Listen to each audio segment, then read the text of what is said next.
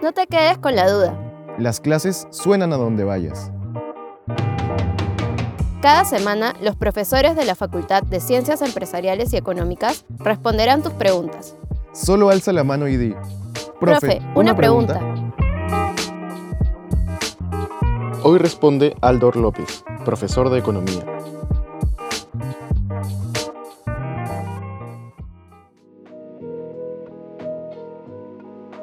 ¿Qué es la escasez?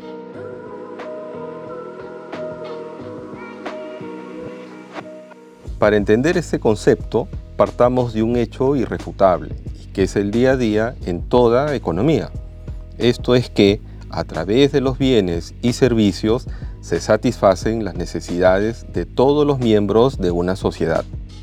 Pero no solo ello, además debemos ser conscientes que nuestras necesidades son ilimitadas. Luego, para producir estos bienes y servicios se necesitan recursos. Por ejemplo, para fabricar un polo necesitamos insumos como el algodón, mano de obra para empacar el polo, máquinas para los estampados, infraestructura que son los talleres, etc. A estos recursos también los podemos conocer como factores de la producción. En este sentido, escasez significa que la sociedad tiene recursos limitados, es decir, no contamos con recursos ilimitados de insumos, agua, minerales, infraestructura, mano de obra, dinero, etc. Ese concepto debe ser comprendido en su real dimensión, porque como sociedad debemos hacer un uso eficiente de los recursos, debido a que al ser escasos no podremos producir todos los bienes y servicios que como sociedad desearíamos tener para satisfacer nuestras necesidades que como habíamos mencionado son ilimitadas.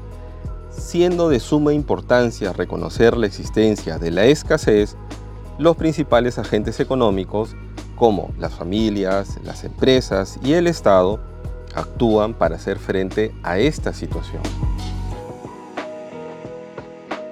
¿Y de qué modo los distintos agentes económicos enfrentan la escasez? Para responder esta pregunta, debemos partir de la definición de economía que señala lo siguiente. Es la ciencia que busca asignar de manera eficiente los recursos escasos. En otras palabras, gestionarlos de manera eficiente. Esta gestión se puede observar desde las familias, por ejemplo, cuando deben distribuir el ingreso familiar entre alimentación, vivienda, educación, transporte, distracción u otras necesidades. El ingreso familiar es escaso y se debe gestionar de manera eficiente. También en las empresas, por ejemplo, cuando deben asignar la infraestructura disponible para las operaciones de producción o asignar los recursos financieros para determinadas inversiones. La infraestructura y los recursos financieros también son escasos. Finalmente, el Estado, por ejemplo, desde el gobierno central, podemos decir que el Ministerio de Economía busca la mejor manera de distribuir los ingresos recaudados a través de los impuestos, para ser asignados de acuerdo a las necesidades de cada sector de la economía. Esto también aplica para la asignación de recursos en los gobiernos regionales y los municipios. Junto con la escasez, ¿Qué otros conceptos nos permiten entender cómo se comporta una economía? Tenemos que ser realistas con los recursos con los que disponemos. Siendo escasos, la gestión de los mismos es vital para nuestra sociedad. Desde este punto de vista, el comportamiento de una economía se basa en tres grandes grupos de ideas. Grupo 1, las decisiones que toman los miembros de esa sociedad. Por ejemplo, cuando deciden qué consumir. Si hay escasez de un producto, podemos elegir otros productos sustitutos o por ejemplo, si hay escasez de un insumo como el algodón, escoger un insumo como el lino o buscar nuevas formas de producción que usen nuevas tecnologías, más eficientes en el uso de los insumos disponibles, mejores maquinarias que minimicen los residuos, etc. 2.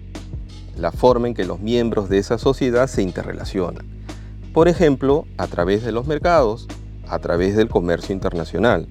Si un país es especialista en un bien que no podemos producir nosotros, el tener una economía abierta al mundo nos favorece, porque de esa forma podemos encontrar productos que otros países producen con mejor calidad a menor precio y viceversa. 3. Los fenómenos que afectan al conjunto de la economía. Por ejemplo, la calidad de vida en un país depende fundamentalmente del incremento de su productividad, por lo que cabe preguntarse cómo mejoramos la productividad, qué políticas públicas contribuyen a la misma, como por ejemplo educación, salud, etc. Finalmente, si unificamos estas ideas fundamentales, encontramos lo que denominamos los principios de la economía.